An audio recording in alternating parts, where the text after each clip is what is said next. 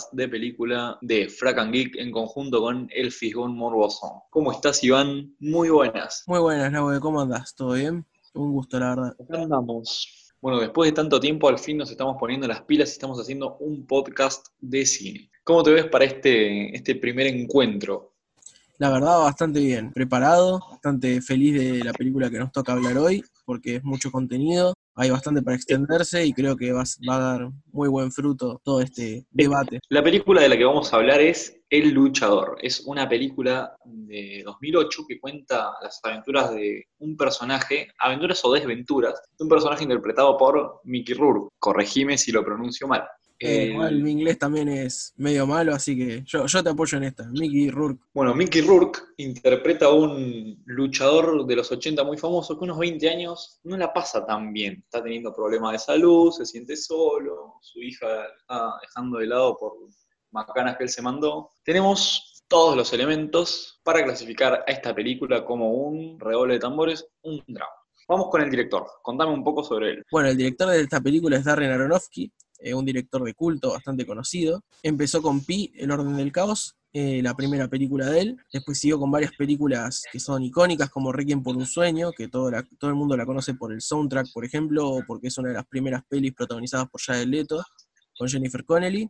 Después tenés El Cisne Negro, por tirar ejemplos, no es una de las últimas nuevas. Si no tenés películas como Madre, que es una de las nuevas propuestas de terror. Vaya no tan nuevas, 2017, el año se pasa volando con la cuarentena pero básicamente era esta película de terror que no proponía la fórmula básica del jumpscare y todo el terror básico, sino que proponía una trama mucho más profunda de lo que aparenta. Y bueno, hoy en día llega, bueno, ya hoy en día no, perdón, me corrijo, ya es bastante vieja, pero tiene esta película que es El Luchador, que también destacó mucho en su momento por presentar una trama bastante interesante alrededor de, de un deporte bastante peculiar en el cine, ¿no?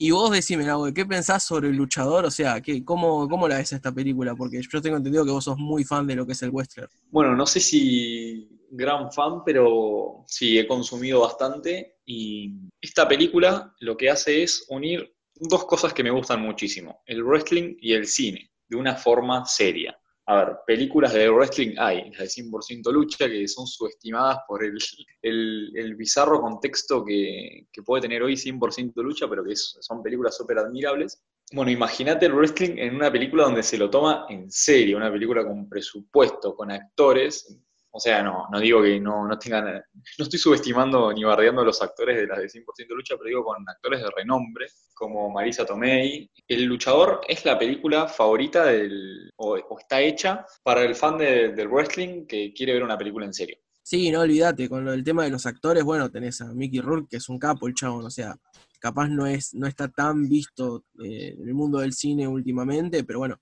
el espectador normal lo puede llegar a conocer de películas como Los Indestructibles, o bueno, Iron Man 2 tuvo un papel, si no me equivoco, corregime, que era el villano Iván, que bueno, eh, tuvo su participación, tal vez no fue bien aprovechado como debería, porque bueno, es se la juega, pero bueno, eh, por lo menos por esos dos papeles, al menos es eh, visto de manera superficial, por lo menos, y en cambio acá demuestra que el tipo tiene los dotes actorales para hacer un muy buen papel serio, y bueno, que también lo requiere la película, ¿no? En Iron Man 2 igual pasa muy desapercibido por el tema del zarpado maquillaje que tiene. No sé si, lo recordás, pero ese villano canoso, pelo largo, que, claro, sí. que creo que tenía una barbita, un chivito, no, hermoso. Y tenés que darte cuenta que es él. Sí, la verdad que sí. Este drama creo que es digno de encontrar al lado de una película de Clint Eastwood. Es, tiene el mismo tono, no me hizo llorar como lo suelen hacer las de Clint Eastwood, pero estuvo cerquita, tuvo ese no sé qué que sensibiliza. Igual tuvo algo bastante, bastante tranqui que fue elegir el wrestling. A ver, es una película de wrestling, un fan del wrestling la puede disfrutar, pero si cambiamos el wrestling por el boxeo, la película es más o menos la misma, no cambiaría demasiado, sería algo similar. A ver, puede ser distinto por el lado de que, por ejemplo, un boxeador muy conocido de los 80 seguiría teniendo importancia si sigue peleando en bueno, yo no tengo mucho conocimiento del boxeo, pero unos 25 años después, si sigue, si sigue peleando, creo que seguiría teniendo reconocimiento. En cambio, un catcher, no.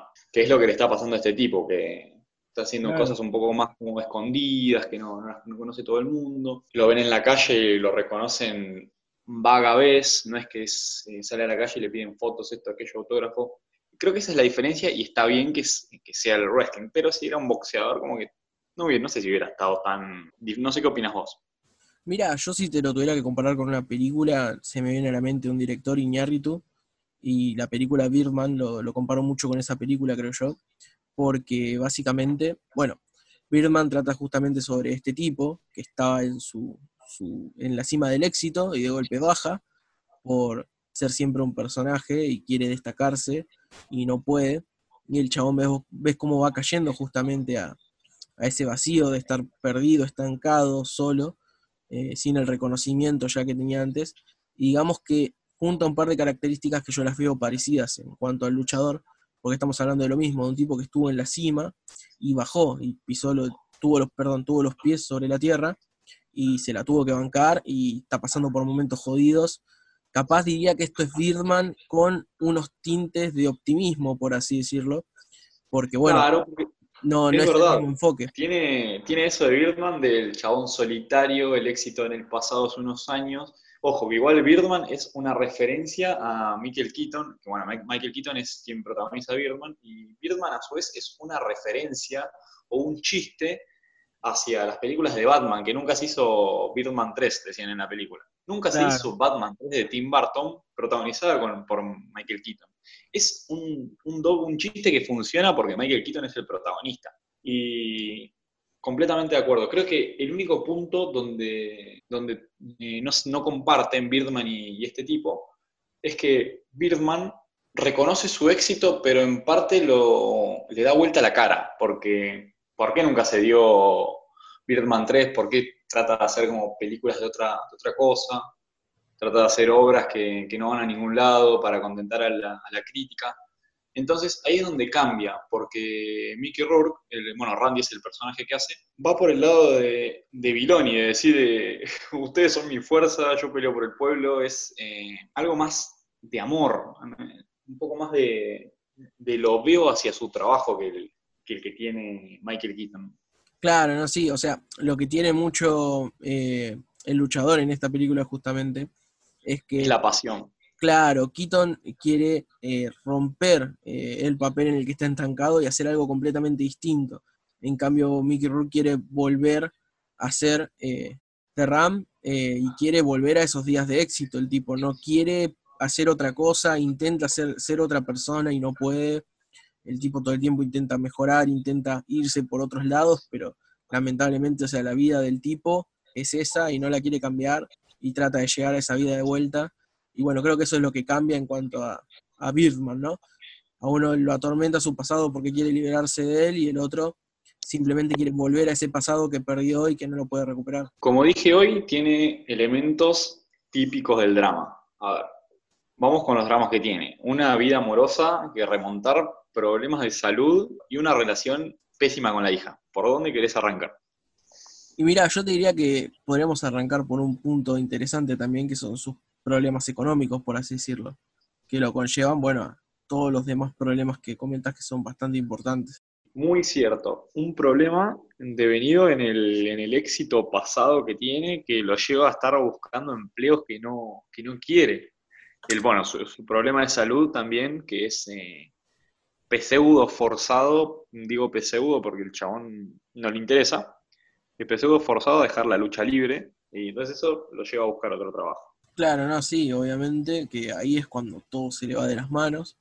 Y bueno, y después, claramente una persona que no, no está en una buena situación, eh, tanto económica como de salud, podría contar con la familia y es donde entra todo el tema y la cuestión, bueno, de eh, sus problemas amorosos y, y, mismo con su familia, su hija en este caso, que tampoco... El problema con su hija es, es fatal, porque el chabón va al doctor, le dicen, mira, una pelea más y te morís, y el loco lo primero que, el loco sabe, dice, me voy a morir porque voy a seguir peleando, voy a ver a mi hija, quiero estar con mi hija, y su hija lo rechaza por todas las cagadas que se mandó, por no estar presente. Le da otra oportunidad y la vuelve a cagar, sigue teniendo problemas con, su hija. Mirá, y algo que la verdad me, me copa mucho en cuanto a, bueno, el problema este cómo se va desarrollando es que es una de las primeras películas que veo así. Bueno, no sé si primeras, pero de las que más noté que hacen hincapié en que no hay un lado bueno y un lado malo, por así decirlo, o no te endiosan al protagonista con, excusas baratas. El tipo es un mal padre y la hija tiene un buen punto, de hecho, o sea, fue así un mal padre, el éxito lo consumió el padre, pero no es una excusa para que nosotros sentamos empatía por, por el luchador, justamente. Nosotros nos sentimos empatía, sabemos que el tipo es un tipo que se manda cagadas y hasta el final de la película refuerzan ese punto, pero bueno, o sea, es un tipo ya grande que no, no puede cambiar. Y si bien... En un punto llegas a sentir lástima. Claro, llegas a sentir lástima por el, por el tipo, pero bueno, también entendés de que el tipo eligió el camino que eligió. Y bueno, claro, no, no, empatizás. No, bueno, sí, sentís lástima, no empatía, son dos, cosas distintas. Vamos con otro problema que es, eh, está enamorado de un stripper. Bueno, no sé si enamorado, pero su, el, interés amoroso de él en la película es una stripper interpretada por Marisa Tomei. Fue la única cara conocida que, que tenía en la película. Claro. Eh, me pareció un buen personaje, tenía sus motivos, eh, no podía estar con él porque él era un cliente y bueno, la política era no, que ellas no podían verse con clientes fuera del lugar, pero eh, en un punto el amor es más fuerte y ella deja su empleo por él. un tipo que obviamente no está acostumbrado a que, a que estén con él, todos le dan vuelta a la cara, es un tipo medio solitario, serio, y alguien toma ese acto de amor por él. Durante, en toda la película el loco estaba, vamos, no, vamos, no, estemos juntos, y cuando él, ella decide dar el gran paso, él retrocede, o más bien da el paso hacia adelante, pero en, en, otro aspecto de su vida, que fue seguir luchando. ¿Qué opinas sobre ese punto? Y mira, yo creo que claramente eh, el tipo muestra un interés, ¿no? Pero es muy curioso porque claramente el chabón todo el tiempo está repitiéndose en sus errores y es muy gracioso cómo eh, intenta conquistar, bueno, a, su interés romántico, pero claramente falla y no solo falla, sino que termina mostrando muchas actitudes de, un tipo con, problemas emocionales que claramente es abandónico, tanto como con su hija como con sus parejas, no, no, no puede retomar un camino. De hecho, hay un punto muy interesante en el soundtrack, que por lo menos no sé si está intencionalmente, pero sí eh, me pareció curioso, y es que el tipo está encasillado hasta, por ejemplo, en la música que escucha, en música eh, de los 80, o sea, por ejemplo, un tema que suena todo el tiempo es Bang Your Head de Quiet Riot, que me parece también interesante porque toda la música que escucha él es, bueno, no diría que antigua, pero es de un tiempo pasado. Y el tipo muestra ser alguien como que no cambia, como que constantemente siempre va con, sus figuras de Westler, de Westler que son eh, las que tiene de, su pasado de fama, todo el tiempo escucha los mismos temas ochenteros, todo el tiempo eh, cuando sale con una mina trata de conquistarla, pero el chabón al primer acto de desinterés, en vez de tratar de dar apoyo y todo, se enoja y se manda a cualquiera, con la hija todo el tiempo la abandona. Eh, es como que el tipo vive encasillado en, en su persona y no, no, no, muestra un avance realmente evolutivo del personaje. Pero, o sea, es parte del personaje, por así decirlo. El otro problema que tiene es el de salud. Eh, ya está grandecito para andar luchando y decide no hacerle caso al médico e ir a la pelea que desencadena en el, en el final dudoso con misterio que, nos presenta la película, que es el chabón se muere o no. En la escena final, el Ayatola, el otro luchador, le dice, bueno, ya está, hermano, viejo, dale, ganame y vámonos, boludo, no das más. Y él hace el vuelo del águila rubia, subido de la tercera cuerda, y ahí termina la película. No sabemos si él muere o no. ¿Y vos cómo, cómo interpretas el final? ¿A vos qué, te parece en ese sentido? A mí me parece que fue algo ingenioso para no caer en el cliché. Porque cuando puse la película yo dije, este chabón se muere en el final. Eh, si el chabón moría, el cliché, el cliché ganaba y la película iba a ser básica. La historia de un luchador que está en las últimas, pum pum, problema, problema, muerte. Esto no sabemos si lo deja hospitalizado, si después se recupera, si después habla con la chica, si su hija lo, contacta, si su vida repunta, si tiene, si, tiene una segunda vida después de esto, dejando el catch, siendo consciente, o si el chabón se muere. Me inclino por el lado de, la muerte porque es lo que te presentan el chabón en las últimas, pero tranquilamente puede ser que lo hayan hospitalizado y después recuperado es la puerta abierta a, otra cosa. No, no, fue caer en la banalidad de decir, eh, estamos, estamos acá reunidos para celebrar la, eh, lo que fue la vida de... No, no se sabe qué pasó y eso es lo que también le da un poco de, esencia a la película. El, es el, yo no puedo creer que el pantallazo final sea uno de los elementos más fuertes que tenga.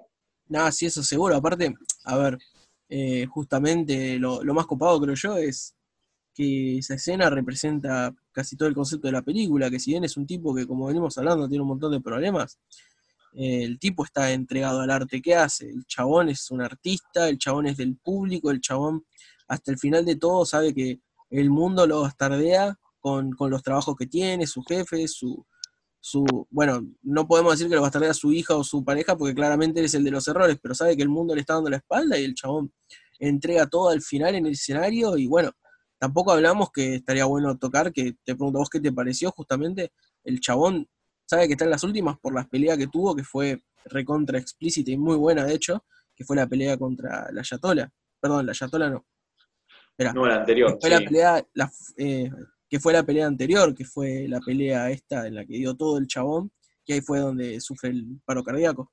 La pelea bestial donde se dieron con, con de todo, hasta se engraparon. Fue, fue bastante cruda verla.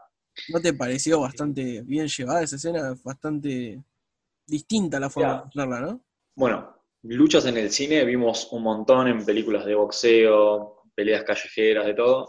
Y lo que trae esta innovadora es cómo va y viene en, la corta línea de tiempo entre que lo están curando al chabón en el vestuario y muestran cómo se hizo esas lastimaduras en el ring, yendo y viniendo, yendo y viniendo. Me pareció súper original. No, no es algo que uno esté acostumbrado a ver y la crudeza con la que toman esas escenas fue... La verdad no sé si se engrapó en serio o no, fue... Nunca lo vamos a Muy bien realizadas. No, mismo, eso, no sé si capaz vos que sos más conocedor del deporte, claramente, eh, hay una escena que me gustó mucho al principio, que ya, ya te, te plasma el personaje, ¿no? Que es esta escena, que vos te acordarás también, cuando él se pone una especie de navaja chiquitita para cortarse en la frente al principio cuando está peleando, para simular las heridas del golpe y sangrar en la pelea, no sé si te acordás. Sí, eso es algo que no sé si sucede, si hoy podrá suceder con todo esto del, con la gran exposición que tienen hoy con el tema de los celulares y esto y aquello, pero eso es algo que seguramente en algún momento se hizo. Catch es drama. A mí no me gusta el, no me gusta ver las peleas, me encantan las tomas y eso, pero a veces las peleas me resultan aburridas. Lo que a mí me gusta mucho es las relaciones que hay entre personajes, hasta qué punto llega la historia creativa del programa que uno está viendo. Y esto, las cosas insólitas dentro del programa son, son geniales. Esto también es ponerle un poco de, dramatismo. Bueno, y ahora vamos a otra película también de la que, de la que vamos a hablar, que bueno, la va a presentar Nahuel. Bueno, la otra película de la que vamos a hablar es Nacho Libre. Es una película del 2006 protagonizada por Jack Black, donde tenemos un poco de lucha, donde tenemos un poco de México, humor y es la contracara del luchador. En una tenemos un drama serio y en la otra es un chiste constante. Chiste malo, pero chiste al fin. Ya vamos a explicar eso. Y bueno, contame un poco, Nahue, sobre esta película. Quería preguntarte más que nada, ¿qué te parece Nacho Libre como película en cuanto al género, no, al western? Y eh, para ser una película de lucha libre, es una muy buena película. Tiene tomas fantásticas y esta película es más fiel al catch en el sentido de que si cambias el deporte, la película no funciona. ¿Por qué? Primero, el lugar en el que está ambientada es México. Si cambias por el boxeo, no, no sería lo mismo. ¿Qué, gracia tendría un cocinero que quiere ser boxeador? Es, distinto, él tiene que andar ocultándolo en, la iglesia donde, donde vive, tiene que estar eh, eh, haciendo unas cosas escondidas. Eso es mucho más gracioso, que todo el tiempo tenga el traje debajo del, del hábito. No sé si, sí, sí. si hábito corresponde también al, masculino de oficiante en una iglesia. Pero ahí también entra lo de, bueno, el loco usa máscaras para que no lo reconozcan y es típico, es un, una buena, un buen elemento de la lucha, que son las máscaras, la mística que tiene México con este tema. Y así como también eh, un poquito homenajea, es también la película Bardea México, fue no fue muy bien recibida en el país latinoamericano. Por eso, porque fue una, una bardeada del país, en el sentido de que la única forma de progresar es luchando, siendo un cavernícola. Está percibida como que Jack Black es eh, un tipo que, mexicano, que la única forma que tiene para salir adelante es luchando de una forma bruta. Yo lo comprendo. No sé qué, qué postura tendrás vos. Mirá, la verdad yo creo que el chabón podría tener una postura buena, Jack Black. Eh, conociéndolo, nunca está malintencionado el chabón generalmente. Pero podría decirse que es una crítica como los estadounidenses ven a México, por así decirlo. Se podría, de que básicamente creen que son puro, pura gente ignorante que nada más tiene como cultura lo básico, como ser muy apegados a la religión o mismo eh, solo concentrarse en lo que es la lucha libre, como si fuera algo que en lo que solo se pensara en México, no sé cómo decir, ah, mira Argentina, este es un argentino, bueno, a este le gusta el, fútbol, el tango y el truco, ¿viste? Y como que solo se tratara la vida del argentino de jugar un partido de fútbol, por ejemplo. Pero, bueno, vos también me habías dicho en su momento que el chabón planea sacar una segunda parte y que tampoco tiró nada con respecto a todo, todo el bardo que se le venía encima, ¿no? No, el loco quería hacer una segunda parte hace un par de años y ahora con esto del COVID lanzó un, pequeño video haciendo de Nacho Libre. O sea, ah. las críticas no le importan, quiere una segunda parte, le gustó el personaje y está perfecto. Así que puede ser que esté reflejado también esto que vos decís, que no sea tan así.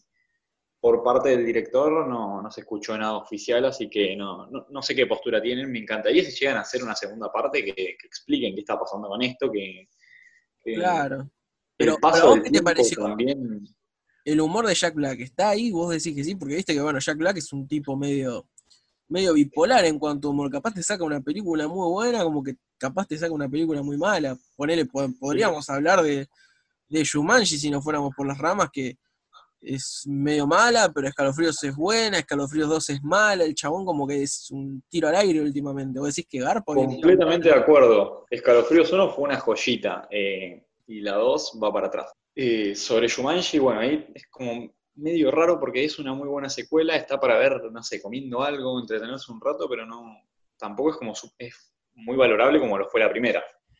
Sobre, bueno, Shumanji 3 o sea, sería la segunda de las nuevas. Ya no se sabe ni qué número es con tal de lucrar. No, no, olvídate eso. También, para ver. Es para verla en el cine cuando te sobra la plata y no tenés nada que ver ni que hacer y decís, bueno, tengo ganas de salir al cine y ver la primera. A ver qué hay en cartel. Ponga. Claro, sí.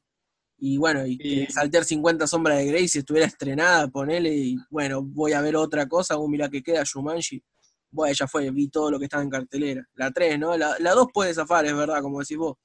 Pero la 3 ya es como. Yo vi la 3 eh, en el cine con ganas de ver qué pasaba después de la, de la segunda, que la verdad quería ver. A ver si se les ocurre algo copado. Lo que más me interesan de, estas películas, donde tienen un final, bueno, en el, en el final de Shumanji 2, eh, rompen el, juego, yo quería saber cómo, cómo hacían para, para volver. Es, eh, esas pequeñas cosas son las que, las que más o menos intrigan, ¿no? Es, que vos decís, ¿cómo hacen para volver? Seguramente tengan una excusa, una eh, vaga y, y, un arreglo de guion bastante atado con alambre, pero uno dice, bueno, a ver qué pasa. A mí por lo menos me, genera mucha intriga. Volviendo a lo que estábamos hablando, eh, Nacho Libre es una película del tipo Adam Sandler, o sea, aborrezco completamente, el humor me pareció pésimo pero contrasta muchísimo porque tiene una muy buena historia. Entonces, estos chistes metidos en esa historia es como vos decís, bueno, lo dejo pasar, lo dejo pasar, lo dejo pasar, está bien, lo dejo pasar, pero vos sabés que esos, chistes no dan risa, o por lo menos a mí no me dieron risa. Bueno, así que el humor está desaprobado. Eh, otro punto fuerte de la película es lo visual. Yo disfruté mucho al verla. Eh, hay partes en exteriores donde, con, bueno, no sé si serán exteriores o grabado en un estudio o después editado, pero contrasta muy bien el, celeste del cielo con los personajes que se presentaban cerca, cerca del, más cerca de la pantalla. La verdad se veía algo hermoso, los colores estaban bien, la ambientación de la película está bien, los efectos de la película están bien, tiene dos o tres, pero están tremendos. así que por ese lado, eh, está, aprobada, está bien, y la dejamos pasar. Y a todo esto igual nos lleva con, a una pregunta importante, ¿no? Bueno, justamente ahora estuvimos hablando de, del luchador, de Nacho Libre, dos películas que comparten un género, entre comillas, se podría decir, porque bueno, Nacho Libre es comedia, el luchador es drama, pero... Tienen dos años de diferencia. Claro, encima, pero estamos hablando justamente de, que comparten el deporte, justamente. Y decime, ¿vos qué pensás? ¿El deporte, que le ves futuro al wrestler, por ejemplo, en, en el cine, eh, como una nueva tendencia, por así decirlo, a futuro? Obviamente ahora más o menos están saliendo las dos películas más seguido, pero bueno, contame cómo lo ves vos. A ver, las películas de wrestling, obviamente en menor escala que otros géneros, existieron siempre. Titanes en el Ring sacó películas, 100% Lucha acá sacó películas, o sea, dentro de lo nacional. Y en Estados Unidos pasaba lo mismo con la W. Ellos tienen su propia división de películas, o sea, es tremendo el, imperio que tienen, en donde Kane es el, villano de una película, de terror, donde Randy Orton es el, Bruce Willis de su saga, eh, tienen un, lindo universo, pero películas de catch, eh, no sé si hay, hay tantas o qué onda, no, la verdad no estuve viendo mucho. Pero es lo que a mí me llama la atención. Estas películas que, hablan de, luchadores o que muestran a uno luchando son como el, backstage de lo que uno ve. Porque si vos me pones un luchador haciendo de Bruce Willis, es una cosa. Pero si vos me mostrás al luchador haciendo de él mismo abajo del ring, es creo que es, como esos programas, viste, que giran en torno a, otro programa de televisión o una película donde están grabando una película. No sé si entendés el concepto. Sí, sí, sí. O sea. Y esas películas no sé si hay tantas. Por eso creo que el cine del catch va a tener sus películas, sus momentos, pero que no, no es algo que, va a ser muy visto, muy explotado. Lamentablemente, a mí es algo que me encanta, que, disfruto. Bueno, sí, o sea, claramente eh, no, actualmente no, no es una tendencia, obvio, pero yo por lo menos creo que en algún momento puede llegar a serlo. A ver, hubo en su momento una tendencia zarpadísima con lo que es el western spaghetti, estaba en todos lados, no paraban de hacer películas de, vaqueros, de cowboys, y en un momento se cortó, o sea, lo que parecía que no iba a terminar nunca, terminó. Hoy estamos viviendo una tendencia que está hasta en la sopa, que, que no para de salir, que ya llega un punto en el que tener los huevos medio inflados de tanto verlo, que es los superhéroes. O sea, yo soy fan de, las pelis de superhéroes, obvio, ¿no? Me, copan también mucho, pero hasta yo sé que esa tendencia vino resarpada, si bien existía. ¿Cómo? Va a tener su final en algún momento. Claro, obviamente, si no, sería inentendible, sería agotador. También estuvo su época de las pelis de superacción en los 80, 90. Eh, también hubo una recontra tendencia a hacer pelis de terror pochocleras baratas en los últimos tiempos. Si bien hay pelis muy buenas, también el conjuro tenés para tirar al techo, eh, La Noche del Demonio, tenés una cantidad atroz de películas, actividad paranormal. Fue tendencia y la gente sabe que era una cagada, pero la gente la va a ver porque era tendencia y a la gente le gustaba eso. O sea, yo creo que en algún momento se puede llegar a dar de que el género de wrestler sea una tendencia, porque bueno, encima estamos rodeados de, actores eh, de justamente de wrestler, por ejemplo tenés a La Roca, que está hasta en la sopa también, haciendo de todos los géneros que se te ocurra, a Jason Momoa, a John Cena, que ahora está, bueno, no sé si ahora está debutando precisamente porque ya lleva un tiempo, pero el chabón ahora está siendo contratado por todos lados. Hoy lo ves en Transformers en el remake, lo veas en un par de comedias, ahora va a salir en, ¿cómo se llama esta película? En Rápidos y Furiosos 9, va a ser del, no sé si era el hermano o el primo de Toreto. Bueno, otra tendencia que también surgió eran las pelis de pochocleras como las de Rápido y Furioso, y todo el mundo las ve. Y bueno, son, son tendencias que uno no esperaría, pero de golpe, ¡pum!, te explotan en la cara. Basta de ver a la roca en la selva, basta, estoy podrido, Shumanji, eh, Viaje 2, basta de chorear con la roca en la selva. Bueno. Basta de chorear con roca siempre, o sea, es un muy buen actor y es re carismático, pero el chabón en cualquier cosa de acción lo tiene que meter y tiene que ser indestructible. O sea, yo creo que debe haber una cláusula en el contrato que diga, mirá, si no te rompo una pared con las manos, no, no, no entro. No, de vuelta. Tiene un porte impresionante, un físico, un estado tremendo. No, sé cuántos años tiene, tiene como 60 años, está, igual. Para colmo, si, si, encima la querés combinar más, tenés a la roca, que ya es tendencia, que aparece en todos lados encima. Y ahora encima la vas a tener en otra tendencia, que son los superhéroes, que ya están re explotados, que van a estar haciendo, va a estar haciendo de Black Adam en la próxima película de Suicide Squad. Eso va a estar interesante. Y después se viene una, una de él en solitario en un par de años. Claro, o sea, tiene para largo rato. Te lo concedo eso de que puede ser que en algún momento se impulse más, se impulsen más este tipo de películas. espero que no, que no falte mucho. Para colmo ahora también viene el Luchador 2. Jason Momoa la va a protagonizar al parecer eh, y una luchadora de la WWE va a ser de su interés romántico. También se viene una película de Hulk Hogan eh, no la protagonizada sabía, por Chris... ¿Cómo? No la sabía esa, eh, me agarrás re sorprendido. Sí, va a estar protagonizada por Chris Hemsworth, quien hace de, de Thor en, en este quemadísimo universo que es el de Marvel. Así que se vienen un par de, películas de este estilo. Esperemos que tengan un poquito más de impulso. También sacaron para Netflix hace poco una que se llama The Main Event, que es sobre un niño que, que tiene una máscara con superpoderes y, y entra al ring y la rompe. Todavía no la vi. Así que también está la serie Glow de lucha libre. Tenemos un montón de cosas para ver y hacer una segunda parte de esto.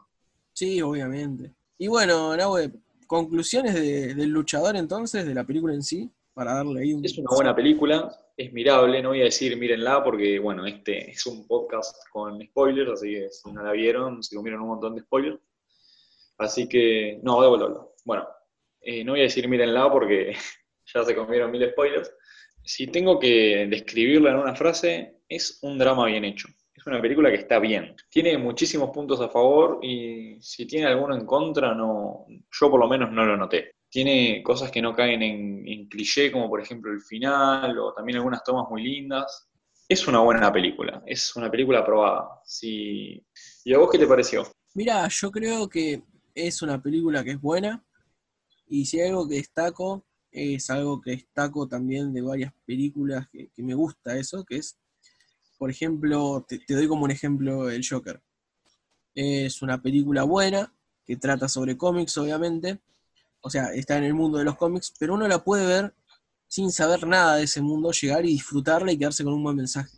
Con el luchador siento que es lo mismo, es una película de Westler, pero lo que lo hace buena, por así decirlo también, es el tema de que uno no tiene que estar metido en ese mundo, de hecho, ni siquiera tiene que ser fan del deporte, o sea, vos la podés ver si te gusta el Westler y genial, pero te la recomiendo y probablemente te termine gustando no por el tema de, del deporte, sino que vos capaz no sabes nada del deporte, como es mi caso, a mí personalmente el Westler no soy un allegado al deporte, la verdad, no, no lo consumo, pero me encantó la historia, o sea, es una historia que te atrapa porque es una historia de vida, es un, una historia de un tipo dedicado a su arte, y bueno, no, no siempre uno tiene que ser allegado a eso, y es un signo de que es una película buena, justamente, el mostrarte una muy buena historia, a pesar de que estés o no familiarizado con los conceptos de la película, ¿no?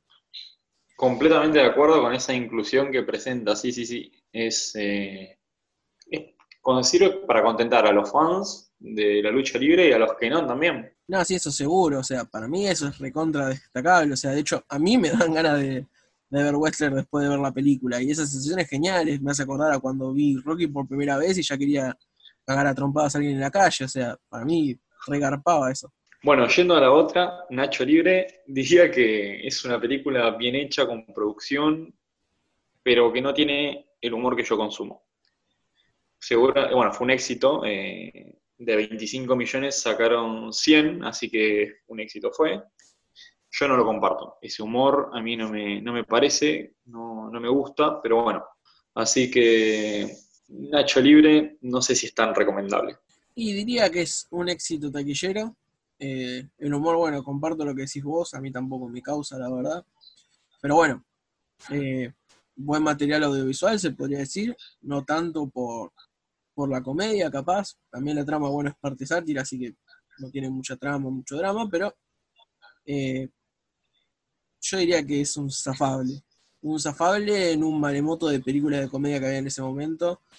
Y bueno, es como tratar de, de decir qué tan buena puede ser una película de Adam Sandler de ahora. O sea, una Y no sé, pones una en Netflix y rompe récords, así que Claro, eso, eso es lo irónico, ¿no? no Rompen lo digas dos veces.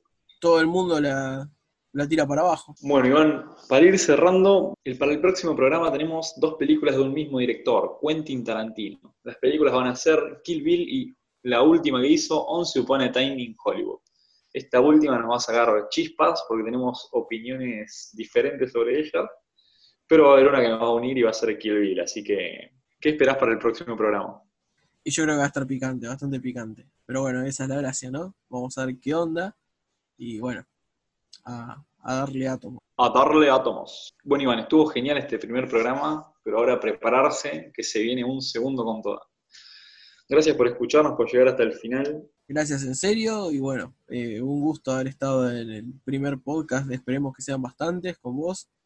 Y bueno, gracias por invitarme, la verdad, un momento bastante copado. Y bueno, hablamos de todo un poco, eso es lo copado. Bueno, muchas gracias Iván por, por participar. En unos días se viene esta segunda parte, así que estén atentos. Adiós. Nos vemos.